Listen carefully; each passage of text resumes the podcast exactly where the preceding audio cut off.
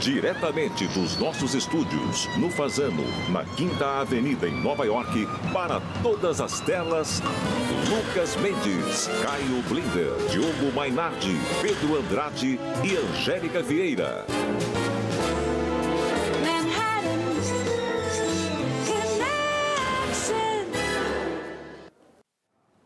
Boa noite, bem-vindos. Estamos conectados no ar para todo o Brasil pela TV Cultura e emissoras afiliadas. E com o mundo pelo YouTube, Twitter, Facebook e Spotify. Temos convidados excepcionais hoje, são o jornalista e escritor Pedro Bial e a economista e advogada Helena Landau. Diogo, vamos começar com você pelo seu destaque sobre o Brasil. O destaque, obviamente, a CPI da, da Covid é o destaque da semana, dependendo de como for conduzida essa CPI, pode ser também o destaque do ano, talvez até o destaque da década. É, na melhor das hipóteses, a gente se livra do psicopata, sociopata é, Bolsonaro, talvez até consiga enfiá-lo na cadeia e com isso o Brasil tem uma chance de se agarrar ao resto do mundo e retomar um pouco um, ritmo compatível com o que a gente espera de, de, dele, do país. Ô Caio, qual o seu destaque para o mundo? Uh, se Israel pudesse, destruiria o programa nuclear iraniano. Não consegue, então Israel faz o que se chama de aparar a grama do jardim. Vai lá, sabota uma instalação nuclear, mata um cientista nuclear. E com isso, nesse momento, essa semana, com esse novo ataque contra a instalação de enriquecimento de urânio, Israel quer sabotar a retomada de negociações nucleares entre Estados Unidos e Irã. O Biden não quer ser como o Trump. O problema é que não vai conseguir, porque interessa ao Irã e interessa aos Estados Unidos a retomada das negociações. Escuta, e Afeganistão, necas? Não, é importante. O Biden está anunciando a retirada das tropas americanas da mais longa guerra americana no 11 de setembro, 20 anos depois do ataque. Uh, os americanos partem e o Talibã fica. Não, Pedro a pausa na aplicação das vacinas Johnson Johnson aqui nos Estados Unidos, depois que seis mulheres entre 18 e 48 anos apresentaram coágulos. Acontece que mais de 7 milhões de americanos já tomaram essa vacina, inclusive o locutor que vos fala. É, então é uma medida extrema, mas é uma forma também desses órgãos de saúde mostrarem que eles estão prestando muita atenção, mas é mais, é, é mais fácil você morrer atropelado, cair um raio na sua cabeça ou você tá, ser, ser mordido por um tubarão numa praia da Califórnia como se o governador da Califórnia, depois de um acidente como esse, falasse: vou fechar todas as praias da Califórnia. Parabéns pela vacina. Parabéns pelo aniversário. Obrigado. E pelo tubarão. Você sabe que tubarão na praia, a primeira vez que eu fui ao Rio, Jeca, para burro, eu entrei na praia em Copacabana e começaram a gritar o tubarão. E eu virei para a pessoa que estava do lado e falei, cadê o tubarão? Falei, o cocô. O cocô aí na frente. Ah, fica, era um apelido. Fica bobo, não. Entendi. Tubarão. Ou seja, Lucas, vamos ser sinceros, até hoje não inventaram vacina contra a mineirice, né? Sim. Não tem não, vacina não, contra a mineirice. Jeca mineira. Tem, tem a história da Sputnik também. O Sputnik, a história é boa, porque o Brasil quer comprar esse Sputnik. Exatamente. Há meses a Rússia está tentando vender para o Brasil 47 milhões de doses da Isso. Sputnik. Sputnik real tem 91% de eficácia. Eles foram para a Eslováquia, foram checar, checar se a vacina a Sputnik que eles estavam usando na Eslováquia valia a pena, era boa mesmo e não era. Era uma versão fajuta. tabajara. Era uma fajuta. versão fajuta porque quando eles lançaram Sputnik, aquela revista The Lancet, Sim. que é uma das revistas mais respeitadas na área de ciência, falou que a vacina era do bem. É. Eles venderam para a Eslováquia, a Eslováquia falou, essa aqui, é. essa aqui é fajuta. Essa é Sputnik. Ô Diogo, a Europa também está em crise com essas variantes qual é a melhor vacina do mundo? Bom, as vacinas da Pfizer e da Moderna não são apenas as melhores, né? elas, elas são uma nova fronteira da, da medicina. Recentemente eu vi, li uma entrevista é, dos donos da BioNTech, que desenvolveram a vacina de RNA mensageiro da, da Pfizer, os dois são oncologistas. É, e eles disseram que com a grana que conseguiram embolsar é, graças à vacina da, da Covid, eles vão inventar uma vacina contra o câncer, é, que não é um vírus, mas pode ser, é, pode ser vencido pelos anticorpos é, naturais criados pelo, pelo organismo Uh, e eles, uh, ele, ele, realmente acredita nisso, ele acha que vai ser possível. E as outras vacinas uh, são anti, antiquariato, né? Elas ficaram para trás. A gente viu nessa pandemia. Ele consegue produzir uma nova vacina contra uma variante em duas semanas. Ele uhum. pega um pedacinho do RNA lá e acabou. É, é simples, rápido, eficiente e, e, é o futuro. Contra o câncer e tocou, contra o HIV tocou, também. Buzina? Não, quase. Mas, o Pedro... Contra o HIV também. vai colar o negócio do passaporte? O, passaporte, vacina, a vacina? É, claro sim. Passaporte claro vacinado? que sim. Uh, vaccine passport.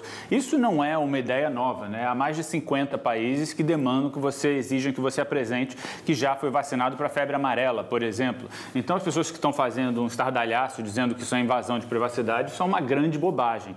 Aqui nos estados, aqui em Nova York, Nova York foi o primeiro estado dos 50 estados a criar um aplicativo que funciona assim. E a verdade é que daqui a alguns meses, se você não tiver essa, esse passaporte, você não vai é, fazer curso, você não vai entrar no museu, você não vai entrar numa companhia aérea. Agora, a Islândia acabou de abrir as portas, é, foi o primeiro país para quem já está vacinado. Os próximos países vão ser Grécia e Croácia. E vai ser assim: a pessoa que não quiser tomar vacina, ela vai se isolar. É, simples assim. Caio, eu quero uma resposta curta e grossa, porque eu quero trazer o Bial, botar o Bial na nossa conversa.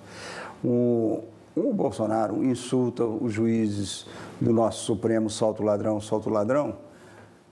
E essa semana morreu um dos maiores juristas da história americana, que também um deles também foi do extraordinário juiz do Supremo.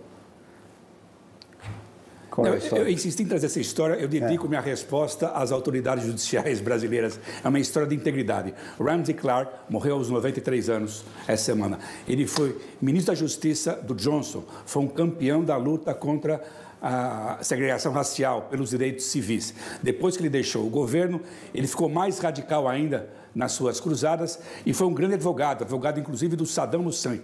O pai dele também foi ministro da Justiça no governo Truman e depois foi o Supremo americano, ficou 20 anos no Supremo. O que aconteceu? Quando o filho dele foi indicado para ser ministro da Justiça, o filho prestou juramento para o pai, que era do Supremo, e logo em seguida o pai renunciou para não ter conflito de interesses. É uma ironia, nós estamos numa semana discutindo dois heróis da luta contra a segregação racial, da violência uh, racial, quando continua esse clima horroroso em Minneapolis, uhum. com novos atos de violência racial e de racismo. Vamos trazer um amigo, modelo. Meu xará. Seu xará, Pedro Bial, mãe de todas as conversas, Big Brother do jornalismo, que vai nos dar algumas lições. Bem-vindo, Pedro. Salve, Lucas. A, a, avó, a avó de todas as conversas. Mãe, a avó. Ô Pedro, nós estamos tentando há muito tempo trazer o Lula, trazer os Bolsonaros para esse programa, eles não vêm de jeito nenhum. Tem algum convidado que não vai ao seu programa, que todo mundo quer ir ao seu programa? Olha, eu acho que você citou dois que dificilmente iriam. O Lula, ele já até disse que ele gostaria de fazer o, o programa comigo, mas aí tinha que ser ao vivo. É. Pode até ser ao vivo, mas aí teria que ter um polígrafo acompanhando todas as falas dele. ah, ô, ô, Caio, que você quer entrar na conversa? Ô, Pedro, tudo bom? É o seguinte, uh, nós somos reféns aqui nos Estados Unidos, até mês atrás, do Trump. Havia uma sinergia. A imprensa era boa para o Trump e o Trump era bom para a imprensa. O Trump foi embora, a imprensa está em crise. Eu quero saber se no Brasil não tem a mesma sinergia, se a imprensa e o Bolsonaro estão nessa mesma arapuca, que se nós estamos fazendo um bom trabalho, dando tanto oxigênio para o Bolsonaro. Cada roto que ele solta, a imprensa fala do Bolsonaro. Vamos lá, o nosso presidente ele vive do conflito, né? ele se alimenta do confronto. Não fosse assim, ele teria agarrado a oportunidade de ouro há um ano, quando começou a pandemia, para ser o líder de toda a, a nação. Como naquele momento todos aceitariam. Ele tinha um bom ministro da Saúde, começou bem. Ele poderia, de fato, num momento de pandemia, que é um estado de guerra, se tornar o líder de todos os brasileiros. Mas isso seria contra a natureza do escorpião, aquela velha piada. Então, é, ele vive do confronto. O que acontece é que é, por isso ele depende tanto de provocar a imprensa. E aí você, aí você não sei, Caio, se a, a, se a imprensa aceita a, as provocações e não deveria, ou se também é da natureza da empresa, da imprensa e das empresas de imprensa trabalharem assim, agirem assim. Essa, essa relação entre a mídia e o Estado e os governos é, nunca é tranquila. No caso de um, de um presidente com o perdão da palavra, que se comporta dessa maneira que se comporta o atual brasileiro, é, chegamos a esse impasse. A outra coisa que eu acho que é diferente, acho que a gente não tem uma, uma imprensa, uma mídia conservadora conservadora não é a palavra, de direita mesmo, alinhada ao, ao, presidente, como aí nos Estados Unidos tem a Fox, enfim, a representação. Aqui nós é, não, não, temos o equivalente. Tem uma revista que tenta fazer esse papel, não acontece nada. É, a CNN brasileira se é, lançou prometendo algo assim, mas felizmente não, não me pareceu comprar essa, essa briga. Uhum. O Diogo, acho que você não teve a sorte, ou já teve a sorte no programa do Bial, nós já tivemos. Eu, o Caio. E o Nelsinho. E o Nelsinho fomos lá no programa dele. E o Bial já esteve aqui. A, a Jérica tem uma foto, ela disse que ele estava paquerando ela.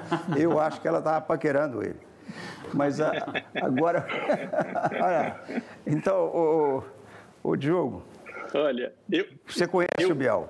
Eu fui. Eu fui a um programa, ah, tá eu fui a um programa do Bial no século passado, é, quando ele tinha programa de sobre literatura que dava traço de audiência. Eu era um escritor que dava traço de nas livrarias. Ele depois disso virou uma celebridade. Eu continuei dando traço. É, a, a, a, a minha vida quando dava traço na literatura, era extremamente prazerosa. E ela virou uma porcaria, porque tenho de me ocupar desses monstros eh, da nossa política. A sua parece muito mais bem resolvida do que a minha, Bial. Eh, eu acho que você, você conseguiu viver eh, bem sem, sem, os livros. Eu não consegui, eu fracassei enormemente. Espero que você tenha uma, uma lição para me dar nessa área. Olha, Diogo, eu não posso concordar com você. Eu acho sua trajetória brilhante. Você vem fazendo aí um caminho é, exemplar e é, não, não tenho o que te o que te, te ensinar. O que eu posso dizer é o seguinte, que hoje, no início do, do programa, você que tem essa reputação merecida de ser um pessimista, um sujeito muito é, quase amargo, alguns acham, eu prefiro, eu prefiro te chamar de azedo, eu prefiro, eu, aliás, sou, sou mais azedo que amargo. É, eu achei você otimista hoje com o seu destaque da semana, é, esperando resultados da CPI, da, da Covid. Acho que realmente pode acontecer. Há razões para acreditar que algo pode acontecer. Mas isso me surpreendeu a partir de você, é, essa visão otimista, que a gente talvez chegue não, eu não sou, a... Eu não sou otimista, eu sou, eu sou, eu sou trouxa. Eu sou trouxa, é diferente. Oh, aqui, ó, vou ter um Pedro otimista aqui, Sim. de Pedro para Pedro. é, Bial, o Big Brother foi criado mais de 20 anos atrás, já passou em mais de 50 países, mas nada se compara ao impacto, à audiência, à influência do Big Brother Brasil. Durante muito tempo, o Big Brother era visto como um programa para as massas. Né? Hoje ele é da classe A, classe Z. Você tem a elite jornalística do Brasil, hoje em dia, é, batendo boca no Twitter para saber quem vai para o paredão. Eu confesso que essa é uma das minhas falhas, eu nunca assisti ao Big Brother. Mas você conhece intimamente o Big Brother. Eu quero saber como você justifica esse sucesso, como o Big Brother conseguiu ultrapassar essas diferenças em um país tão polarizado, né? Todo mundo agora só tem uma coisa em comum, todo mundo assiste a esse programa, né? E eu queria saber também é, por que o Brasil Porque, o que, que isso diz sobre a gente? O que, que isso diz sobre o Brasil, esse sucesso estrondoso? Xará, acho que tem uma peculiaridade, como você disse, há 20 anos, quando a Endemol começou a vender esse formato para o mundo todo, ela oferecia prioritariamente, inclusive isso aconteceu no Brasil, foi oferecido primeiro para o SBT, ela oferecia para emissoras que eram segundo ou terceiro lugar nos índices de audiência, para que elas, pela primeira vez, alcançassem o primeiro lugar, o que aconteceu é, em todos os lugares. É, então, pela primeira vez no mundo, isso foi não só eh, esse formato foi adaptado pela líder de audiência, mas por uma líder que é difícil comparar uma liderança, ter uma liderança tão grande em qualquer outro país do mundo. Segundo, a nossa tradição de telenovelas. O, o, o Big Brother, quando apareceu, a grande, a, a grande os, os, teóricos da comunicação diziam que o grande, grande sacada do Big Brother era que era uma dramaturgia sem eventos. E o espectador podia ali ficar olhando aquilo, apreciando como se fosse uma samambaia, tanto a televisão quanto o próprio espectador. E, e, e, e aqui não. Aqui, com a nossa tradição de telenovelas, tanto do espectador muito, muito bem educado audiovisualmente, o espectador brasileiro, quanto da excelência da equipe liderada pelo Boninho esses anos, aquilo foi virando uma novela e foi refletindo as coisas que aconteciam no país. Não é um reflexo assim tão mecânico, mas as coisas escapam, aparecem.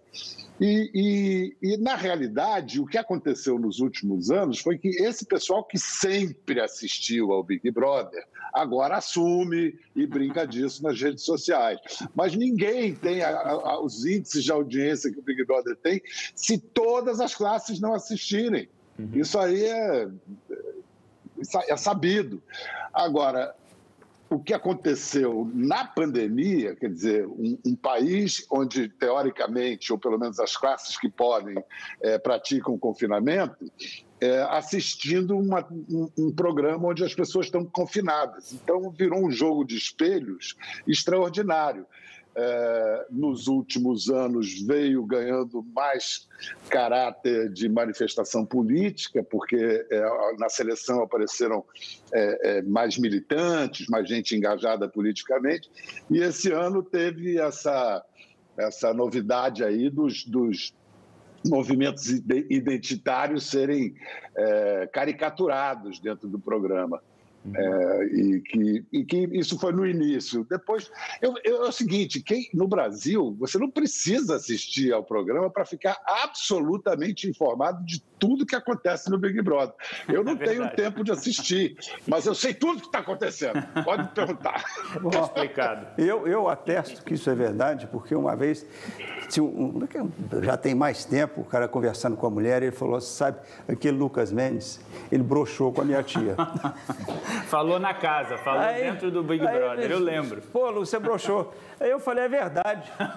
Por acaso, porque foram raras vezes e foi com a tia desse sacana aí. Mas olha aqui, ô, Biel, antes da gente ir para o próximo bloco, nós fizemos, nós temos uma enquete. A enquete era o seguinte: se essa, essa CPI ia vacinar o Brasil contra o Bolsonaro, se a CPI é uma vacina inútil ou se ela vai entubar o Brasil. O que, que você acha? As opções são vacinar o Brasil contra o Bolsonaro. Qual é a segunda? Inútil. Antes da intubação? No, no, inútil, é. vacina inútil. É. Olha, eu acho que a, a CPI começa com promessa de ser placebo. Mas você sabe que o placebo tem quase 50% de eficácia, em torno de 50% de eficácia. O placebo funciona, né? É. É, então, vamos, vamos botar fé no placebo. Ele é trouxa, ele é trouxa como o Diogo. O Diogo disse que era trouxa, então são dois trouxas do programa hoje. Olha aqui, a gente, a gente, a gente continua no próximo ele bloco. Ele é 50% nós... trouxa, eu sou 100%. No próximo bloco a gente continua e a gente terminou sem trazer o bandido da luz vermelha. Quem sabe do segundo.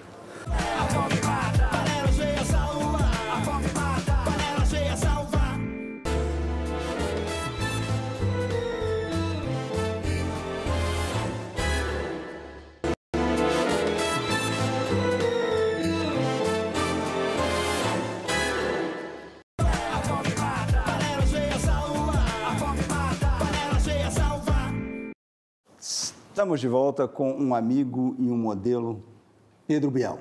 Bial, a Globo arranjou um namorado rico, poderoso, tech. Você, mas a gente não entendeu ainda como é que funciona esse namoro. Você pode explicar essa relação? Não, não sei de que namoro você está falando, o, o Lucas Mendes. Google. Google. O namoradinho, namoradão Google. Eu acho que foi oficializar uma relação clandestina, né? Pelo jeito. É. Acho que essa relação já, já havia e foi se impondo algum tipo de formalização é, societária, se é que você pode chamar assim. Não acho que chega a ser societária, mas uma parceria, né? É. O Google é meio incontornável no mundo de hoje, você não acha, Lucas? É melhor você se entender com ele, chegar a um termo de convivência é, justo. Acho que foi isso que foi encontrado. Você acha que foi golpe do baú? Olha, depende. Se você quer, se você encarar a, a Globo como a, a, mulher brasileira, com a grande, o grande sex appeal que é famoso em todo mundo, não sei de quem foi o golpe do baú, né? Olha aí, Guilherme, a gente quer inverter um pouco a situação, quer aproveitar esse talento incrível seu e inverter e você fazer uma pergunta para o Caio, para o Diogo e para o e Pedro. Tá. Nessa ordem? Como você quiser. Estou tremendo já. São as suas ordens. É, Sem pegadinha. É, eu vou começar com o Diogo. Ah. Vou começar com o Diogo que está que, que tá mais perto de mim. Quer dizer, os dois que não estão aí, infelizmente, em Nova York. Diogo, Veneza continua irreconhecível, assim, aprazível, com poucos turistas?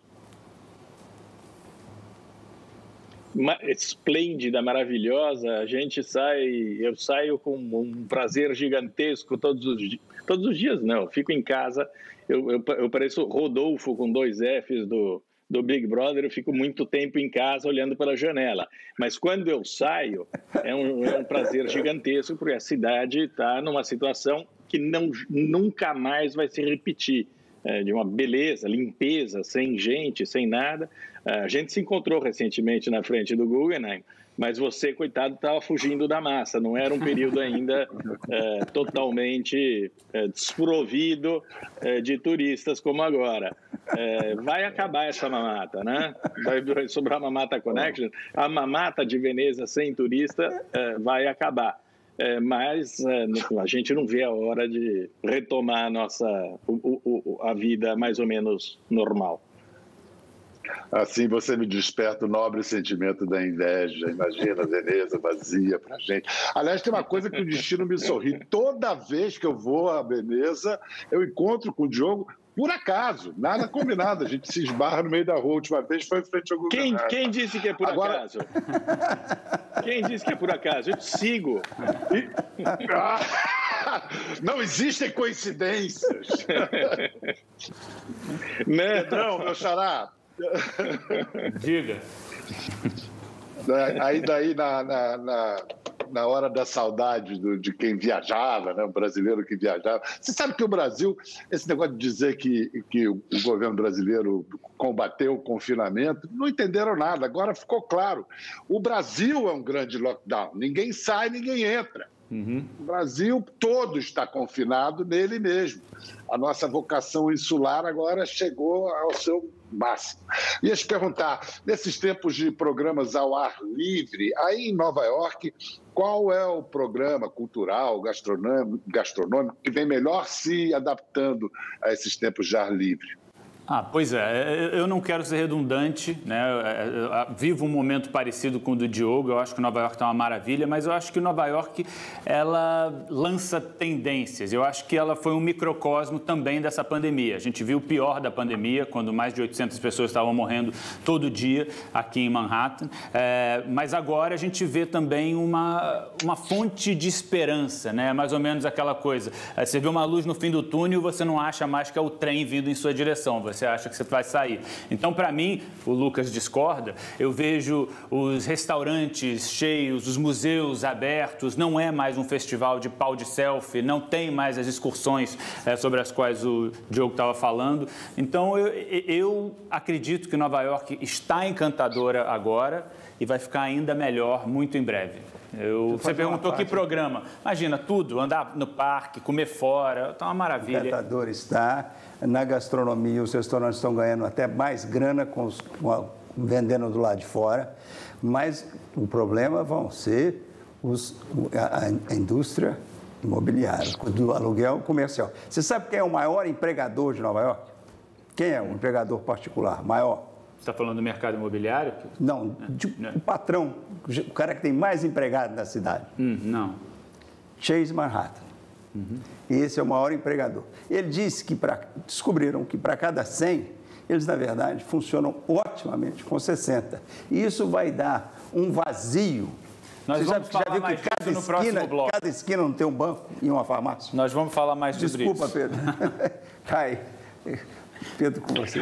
Agora para o Caio. Caio, você falou aí de que? Você falou da, de Israel, falou de Afeganistão, você não falou de Taiwan e da China. Por que que... Você acha que o Biden está cutucando o dragão com vara curta? Primeiro, eu queria fazer um protesto. Achei que sua pergunta ia ser o seguinte: por que os turistas não vão mais para New Jersey? E segundo, você nunca me procurou em New Jersey. Você vai para Veneza e não vem para New Jersey. Mas você quer falar de geopolítica? I vamos, wonder why. Vamos falar. Não, achei que ia discutir as maravilhas gastronômicas de New Jersey. Tudo bem, mau jornalismo. Vamos falar de Taiwan. Não tem problema nenhum. A gente fala de Taiwan.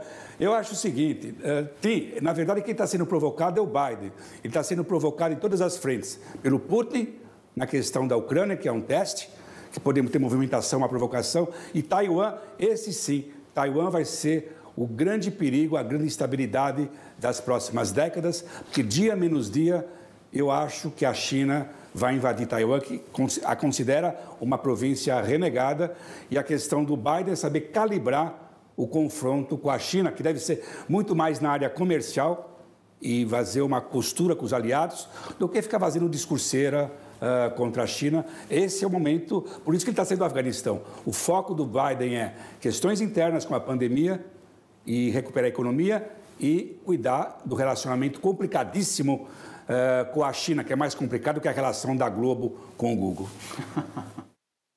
É, o, nos últimos dias, a China vem movimentando tropas ali, estrategicamente em torno de Taiwan. E, se não me engano, amanhã, quinta-feira, o Biden vai a, a, a Taipei, né? Ele está mandando uh, gente para Taiwan, que é uma provocação imensa para a China, que acha um negócio realmente uma provocação. Você tratar Taiwan como um país, para a China é uma coisa, é um pecado capital. Olha aqui, vocês é mostraram, vocês falaram em Veneza vazia, a gente tem uma imagem aqui, e a gente falou sobre Nova York, Times Square, que eu vi antes, porque essas imagens são ao vivo, como é que está o Times Square agora? Pode, pode dar um corte? Olha lá, tem alguém lá, cara? Os turistas não podem vir. Ah, e, e, desde quando o local nova-iorquino vai comer no Times Square? Olha aqui, você, te, você, quer ter uma experiência de alegria de viver? Vou jantar na sua casa. É, essa é a segunda. A primeira, você atravessa essa rua e entra no Central Park dá uma, dá uma alegria de ver, ainda mais agora com tá tudo nossa energia. florido. Que sacanagem, que saudade, que saudade. minha, minha filha que mora aí, né, veio, ficou um, um tempo comigo agora, é, levei, semana passada ela voltou para aí. Aí vocês me mostram isso, me dá saudade da cidade, da minha filha, de vocês. oh. Biel, olha aqui, ah, eu sei que a Helena Landau, economista, advogada, já está pronta para entrar. Eu tenho uma pergunta a mais para você depois sobre o escritor. Você já conhece a Helena? Eu acho que pessoalmente nós nunca estivemos juntos, mas eu, naturalmente não só a conheço, como é uma referência para mim. Ou a gente já esteve junto, Helena, e eu estou cometendo uma gafe. Helena? Não, acho que não, acho que a gente se cruzou, né? Assim, no Rio de Janeiro, essa cidade pequena, pela PUC, por aí.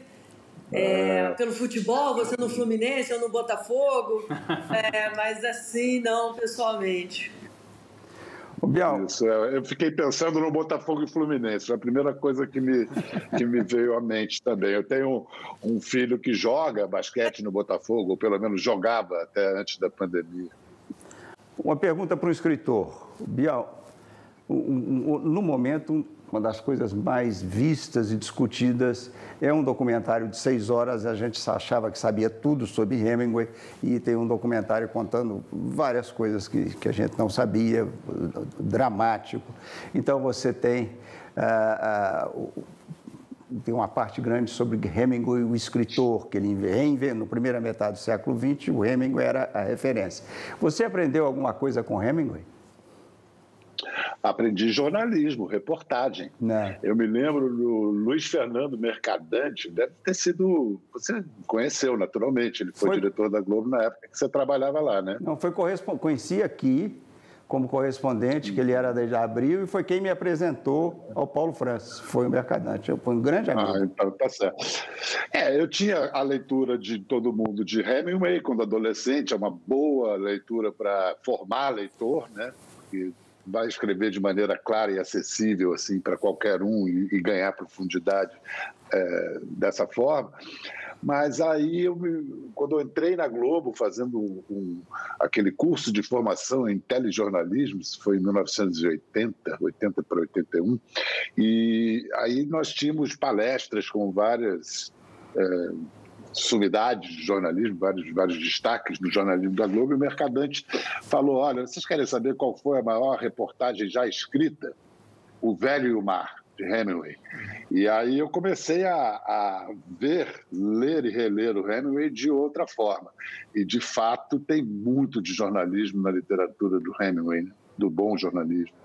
É, ele, ele bolou essa fórmula na ficção dele, do, da frase sem adjetivo e sem advérbio. Era a frase curta, sujeito, verbo, objeto direto. Agora, essa história tem muito Hemingway escritor, ah, ah, tem muito Hemingway uh, o homem, o herói, porque ele foi para três guerras. O cara cobriu a Primeira Guerra, cobriu a Guerra da Espanha, cobriu a Segunda Guerra, e em alguns casos ele lutou também nas guerras.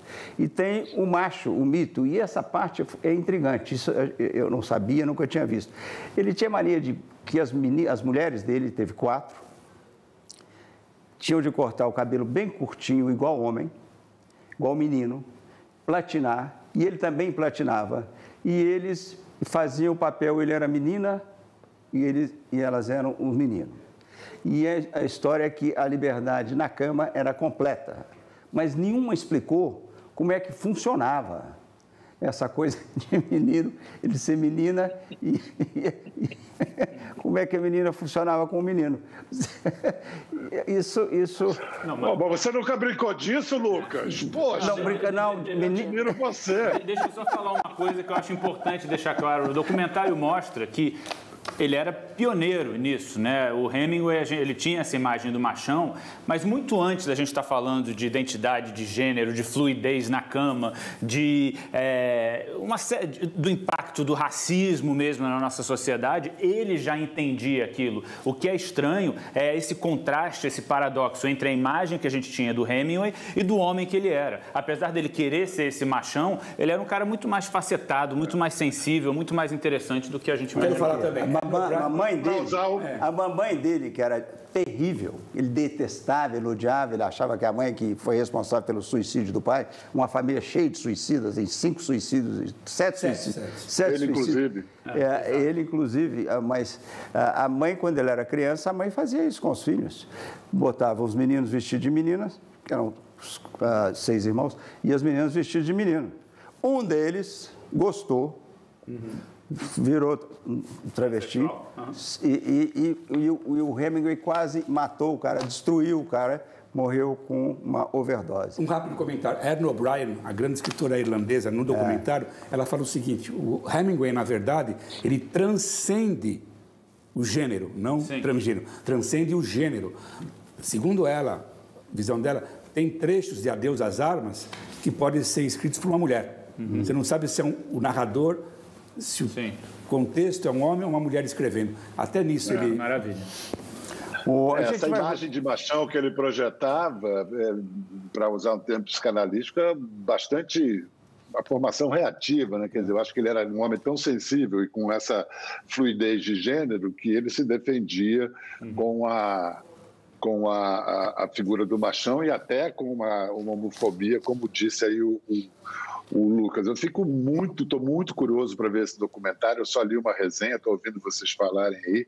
Queria muito ouvir. Quanto à coisa de trocar de gênero, é clássica aquela cena do Orlando, da Virginia Woolf, depois que o Orlando vira mulher e arruma um namorado.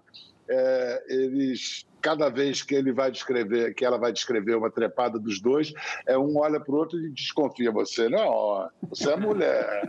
Ah, não, você não é mulher, você é homem. Então vamos tirar as dúvidas. Aí. Olha aqui, eu não vou, eu não vou botar a Helena nessa conversa, não. Eu vou. Nós vamos para o intervalo e, e, e, a Helena volta para nos ensinar alguma coisa diferente. Chega desse bando de macho nessa bancada.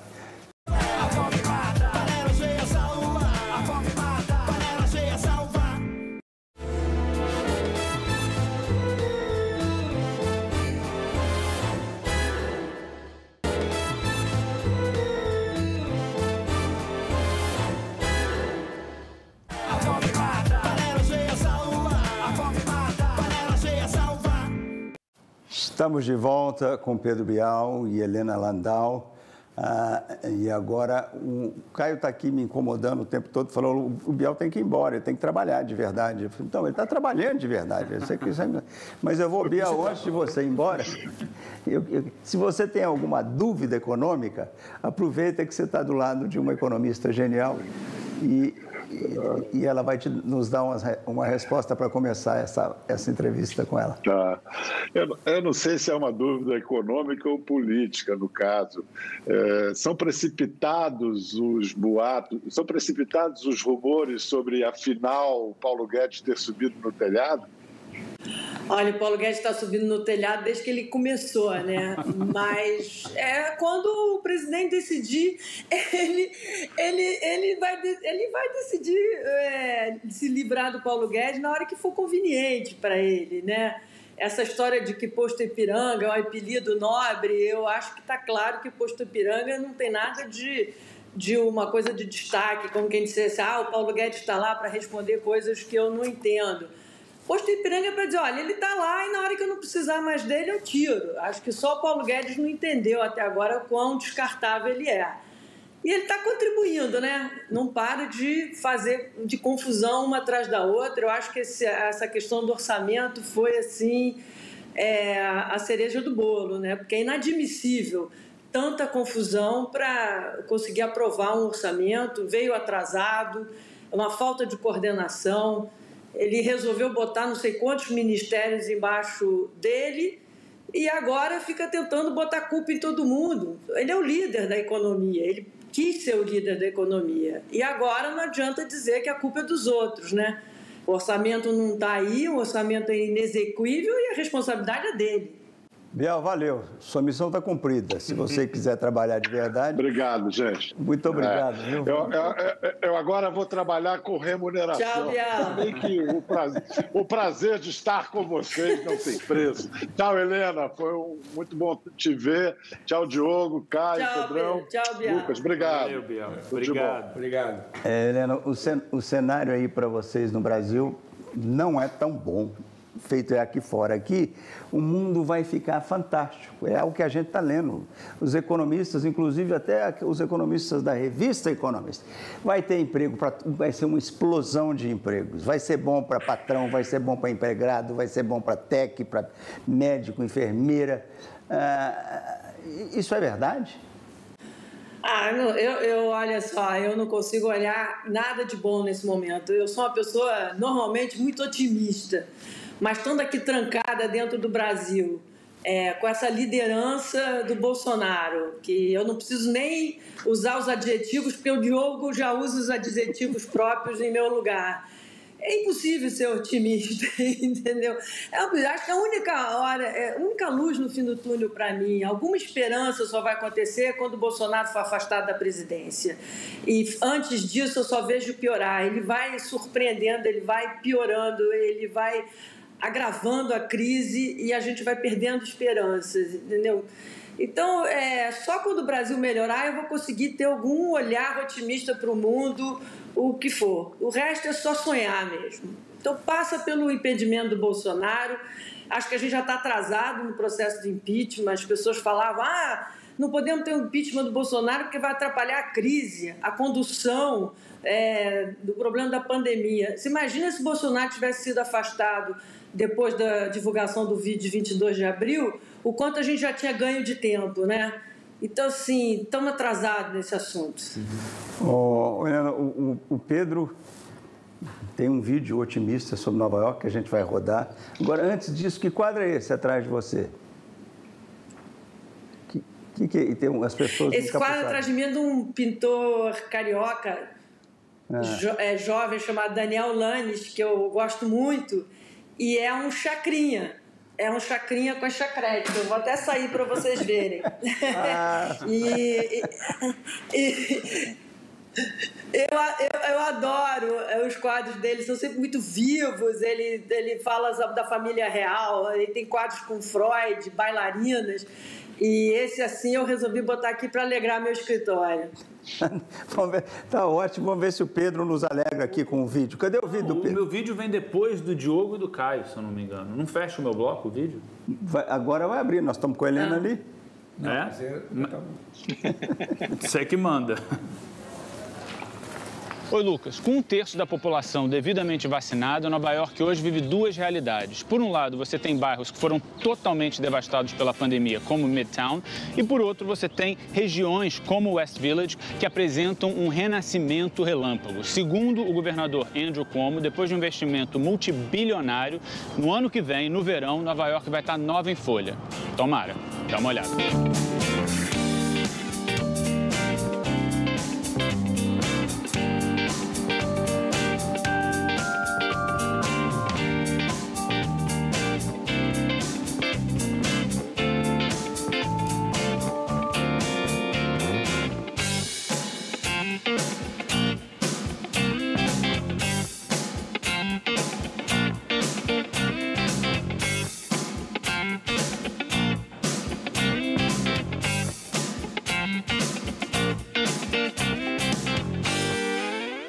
Pedro, não sei se a Helena viu não sei, mas o eu seu vou vídeo. O que, que, é? Helena, esse vídeo é basicamente. A, a gente, agora a gente falou no primeiro bloco de duas visões diferentes sobre esse momento pelo qual Nova York está passando. O Lucas é, tá mais focado, está se referindo a Midtown, que é um lugar que está vazio, deserto, destruído pela pandemia, onde você tem vários escritórios que agora não tem ninguém lá dentro. E eu estou falando do, do West Village, do East Village, lugares que estão renascendo, lugares lugares que estão reabrindo. Né? Eu vi mesmo no New York Times, a gente vê num, num, dia uma matéria falando que Nova York acabou, no outro dia uma matéria falando que, muito pelo contrário, Nova York vai ser um exemplo dessa recuperação. Você falou que não anda muito otimista, eu queria saber a sua opinião. Olha, eu acho que esse, esse vídeo expressa é, uma mudança que a gente vai ter depois da pandemia, é evidente. Se você transpuser o que está acontecendo em Nova York, por exemplo, o Rio de Janeiro, a gente tem um abandono é, do centro da cidade ainda pior do que já era antes. É, antes a gente tinha dificuldade de ocupar o centro por causa de violência, etc. Agora você tem um abandono né, de escritórios, uma nova economia e a prefeitura do Rio está tentando revitalizar o centro, finalmente, né? Por outro lado, eu acho que você consegue uma coisa em Nova York que no Rio a gente está dificultado, está difícil de acontecer no Brasil. Porque você acaba não. Aqui a gente não fez nenhuma coisa nem outra, a gente não teve lockdown, a gente, a gente fica pelo meio do caminho, as coisas abrem e fecham. Então, assim, é, você parece que não está tendo pandemia no Brasil, você sai aí pelo Rio de Janeiro com os bares é, cheios. Então, assim, é uma situação muito surreal, muito surreal. Eu fico louca é, para ver uma revitalização da área de serviços, né? Restaurantes, bares, serviços, uhum. é, para empregar mão de obra. E, e, e, com otimismo, e esperando que isso aconteça no Brasil, porque o Brasil entrou para um caminho muito ruim com essa dúvida que não devia ter existido entre salvar a economia e salvar vidas, que é uma dúvida absurda, porque, em primeiro lugar, não tem que ter essa dúvida entre salvar vidas, e depois o atraso na vacinação, no lockdown, nas políticas de distanciamento, o simples uso da máscara que o presidente da República. Ajuda a entender. Eu tô, estou tô caçando desesperadamente uma alternativa a esses dois monstros para 2022. Você tem alguma, alguma sugestão, alguma ideia? Eu já estava propondo uma candidatura ao Bial.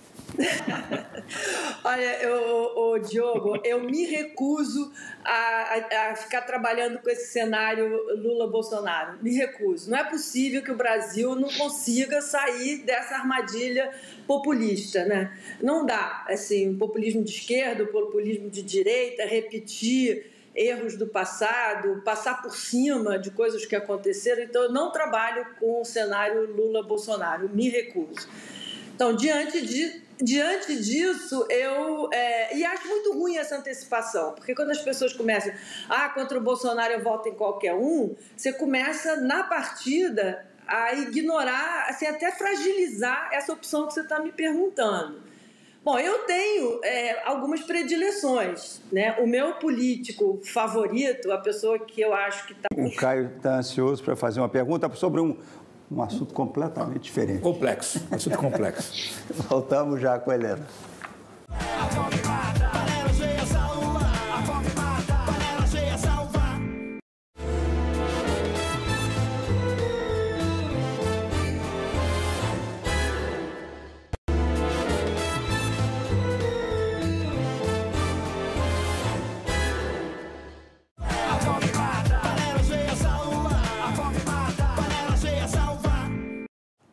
Estamos de volta com a economista Helena Landau e o cara sério desse programa. O Caio fica me cutucando, tem que fazer um negócio sério aqui. Vai lá, fica sério com a Helena. Sério? É, tá bom. Helena, seguinte, você é craque em dois assuntos e sabe muito mais do que eu. Economia e futebol. Eu vou falar do segundo assunto. Tem todo mundo fala que tem a pandemia vai mudar tudo, os business models, a maneira de ser. Você acha que alguma coisa vai mudar no futebol como modelo de negócios em função da pandemia? Ah, eu acho que não. Eu acho que não. Acho que a gente está tentando mudar o modelo de negócio de futebol há tanto tempo. É, eu, em alguns lugares já se consolidou um novo modelo de negócio, na Europa, etc. E no Brasil, a gente vai continuar dominado pela cartolagem, pela péssima arbitragem. Nem o VAR no Brasil funciona. É, assim, então, é, é, é assim, ser torcedor no Brasil é uma profissão de fé, é, especialmente sendo botafoguense, né? que é, é, se mostra o quanto eu sou uma pessoa otimista, que eu não largo meu time de jeito nenhum. Mas, sério, é, assim, eu, eu já trabalhei muito com futebol minha esperança sempre foi que a gente pudesse profissionalizar a administração do futebol. Eu acho que profissionalizar é, futebol é mais difícil do que privatizar. Os cartolas são assim é, muito difíceis de largarem o osso e alguns times conseguem uma coisa ou outra de melhoria e existe também uma coisa que atrapalha muito, que é a distribuição de direitos televisivos, que cria um fosso muito grande entre os clubes. E num campeonato de pontos corridos, isso atrapalha. Acho que a pandemia está é, é, tá trazendo problema para o futebol, como está trazendo para todas as atividades.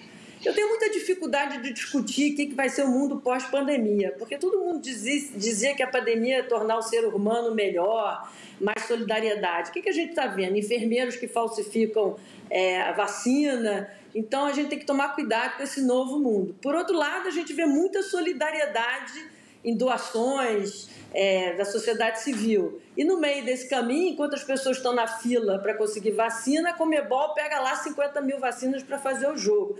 É, é, é eu estou ficando cada dia mais é, triste com o futebol, mas eu sou fanática, eu sou apaixonada e eu tenho ainda uma missão. Eu tenho um neto de quatro anos que a gente treina todo dia é o hino do Botafogo, né? Porque essa tradição tem que continuar, né? Coitada, vai sofrer muito, agora vai passar o sofrimento pro neto, ele vai dar o sofrimento. Ah, mas não tem jeito. Olha aqui, né? Eu sou liberal, eu sou democrata, eu sou progressista, mas no futebol não. No futebol é Botafogo, senão fica sem sobremesa. Ô, Helene, e na pintura, você torce para quem? Você é Michelangelo ou você é Leonardo da Vinci? Poxa, que pergunta, hein? Difícil. Ah, eu não torço pra ninguém, né? A gente tem que. Não, é a gente tem que gostar da beleza. A beleza a gente não tem torcida. É a beleza mesmo. a gente fica é, com ela por inteiro, por inteiro. Você está dizendo que você não sabe o que, que vai voltar, o que, que vai mudar. Tem uma coisa que não vai mudar. São esses dois italianos geniais que revolucionaram as artes, o Da Vinci Exato. e o Leonardo. E os dois, incrível, são destaques no noticiário essa semana. Ah, o Diogo prefere falar sobre Michelangelo e a Sistina com um restaurador também conhecido como o melhor restaurador do mundo, que morreu essa semana. Diogo, seu Michelangelo e a Sistina.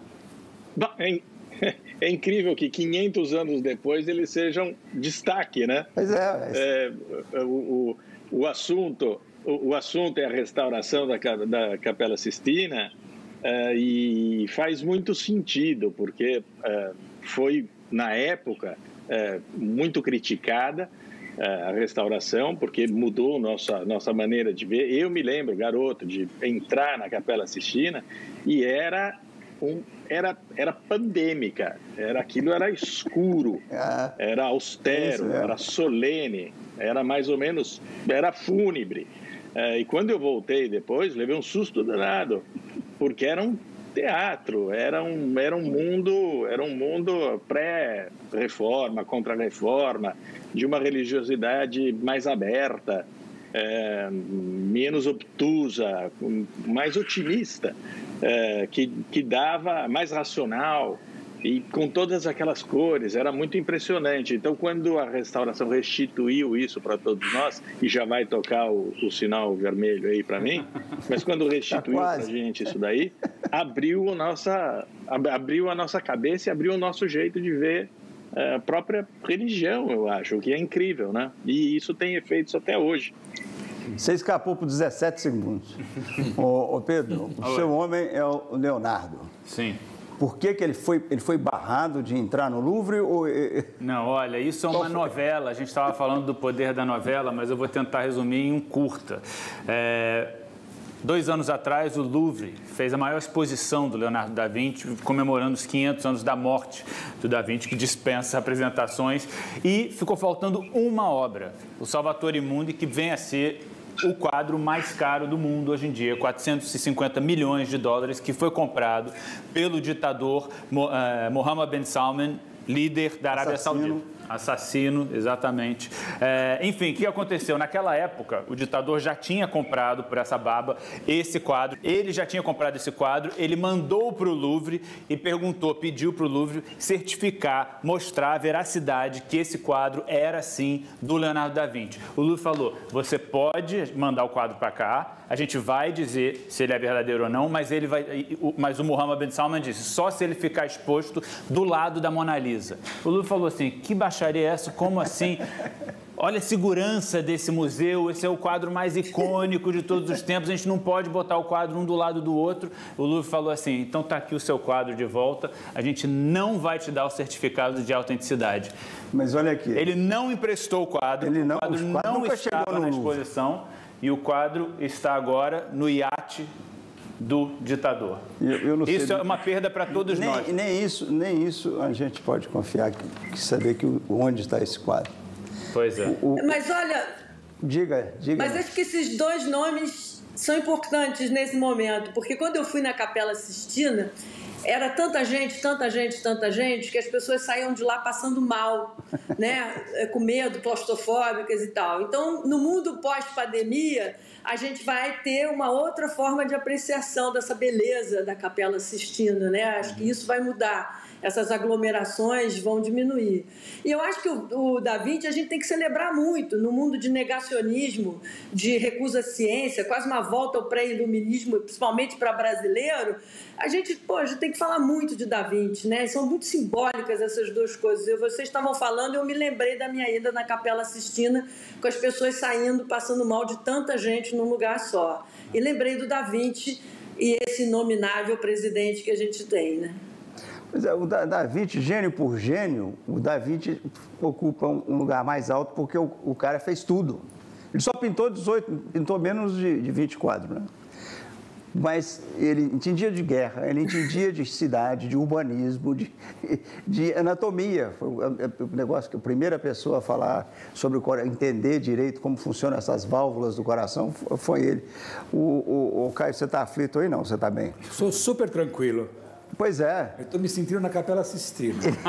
e, e, era proibido de secar cadáveres. Roubava os cadáveres no, no hospital. Lá ele pagava roubava, uma micharia. Roubava cadáver, isso aí. ele, roubava, ele, pagava uma micharia para o pessoal. Entendeu? Helena, tem futuro o sindicalismo? Os sindicatos no Brasil têm futuro? São, os sindicatos são do bem no Brasil? Ah, os sindicatos, depois que acabou a obrigação depois que abriu, acabou a obrigação de contribuição compulsória, é. os sindicatos perderam muita, muito faturamento, muito receita, que mostra que, na realidade, o fortalecimento deles vinha dessa compulsoriedade. Eles vão ter que mostrar é, serviço né, para continuar existindo. E tem uma discussão enorme também se é, terceirizados e tratamento, a questão da uberização. Então, assim, isso, de fato, a pandemia é, acelerou muito né, a discussão das novas formas trabalhistas, é. é de como é que os direitos trabalhistas vão ser preservados. Acho que os sindicatos é, é, não se recompõem, aqui no Brasil não se recompõem mais. Era uma, era uma arma política que se tinha, que apoiava um partido é, de governo, que agora se acabou, acabou, né? Tem que mostrar serviço, e não estão mostrando, né? Porque eu ia perguntar a Helena ah. se ela viu a lista dos novos bilionários que saiu no Brasil essa semana. Se tem alguma coisa surpreendente ou relevante, Helena? Ah, eu acho que são os mesmos de sempre, né? São os mesmos de sempre. Não tem essa essa, essa diferença, assim, é, como a gente. E também, se você olhar a lista, outro dia eu vi a lista das 10 mulheres mais ricas do mundo também, tirando a chinesa que tem uma inovação, você tem muito também essa coisa da herança, né? Da, que tem de homens. Então, é, eu queria ver, assim, é, eu gosto quando aparecem novos nomes de que vem de inovação, de startup, de ousadia é, de tentativas, né, onde o risco, a tecnologia é premiada. Né? Isso, para mim, é, é o mais importante. O resto, você acaba tendo uma tradição de herança, é, de tradição familiar, né? e dos mesmos setores como aniversariante, e porque você é um você cara. Tem alguns direitos. E é um cara brilhante. Você tem alguns direitos. Você tem o, vai Meu presente. a conversa com a Helena. E tem tudo a ver com a resposta da Helena. Helena, você falou de chineses e falou de inovação.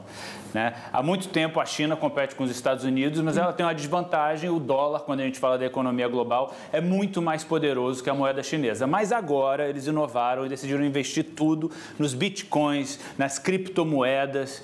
O dia que eu ganhar um dinheiro, você acha que eu devia investir na criptomoeda chinesa? Você acredita que essa estratégia vai funcionar? Se a Helena se explicar o que é Bitcoin e eu entender, é eu te dou sabe, uma grana claro depois. Claro que ela sabe. Eu que não sei. Não faço a menor ideia. Foi. Pedro, você fez a pergunta para a pessoa errada, porque eu tenho verdadeiro pavor de mercado financeiro e aplicação. Eu sou aquela economista assim que olha macroeconomia. Então, assim, desde, sei lá, quantos anos, desde que meu filho tem 19 anos de idade, que ele cuida dessas coisas, porque ele adora mercado financeiro. Bitcoin, então, eu não entendo mesmo, né? Eu sou assim, se eu, for, eu, se eu fosse administrar meu próprio dinheiro, eu estaria perdendo é, muito, porque, por exemplo, eu nunca investiria em empresa estatal na minha vida, jamais, por princípio, né? Então, assim, Aí, quando a Petrobras vai muito bem, todo mundo diz assim para mim: tá vendo? Você vai per perderia um, um, um dinheirão, porque a Petrobras está indo muito bem. Aí o Bolsonaro vai lá e intervém é, na, na, na, Petrobras, aí eu digo, graças a Deus eu não tenho nenhuma é, ação da Petrobras. Então eu não sou uma boa, eu não sou uma boa investidora, eu sou, eu sou mais ou menos igual a piada do chofer de táxi, entendeu? Quando ele está começando a falar que é para comprar dólar é porque está na hora de vender, né? Essa piada que tem. Eu estou mais ou menos nessa linha. Então eu delego para eu delego para quem entende. Eu não gosto de mercado financeiro. Eu sei que muita gente nas redes me chama de, de mercado, de pessoa ligada a mercado financeiro. Eu nunca trabalhei com isso e realmente eu não gosto. Tá ótimo. Helena, muitíssimo obrigado. Um prazer enorme ter você aqui. Vamos ter outras experiências. Eu que agradeço estar com vocês, foi muito divertido. obrigado, querido. Até a próxima. As marratazanas se despedem agradecidas com o Rodrigo, não, com o Bandido Vermelho, que não, não entrou em cena. Fica devendo. Se queria entrar injustamente contra mim, como sempre, e eu me comportei.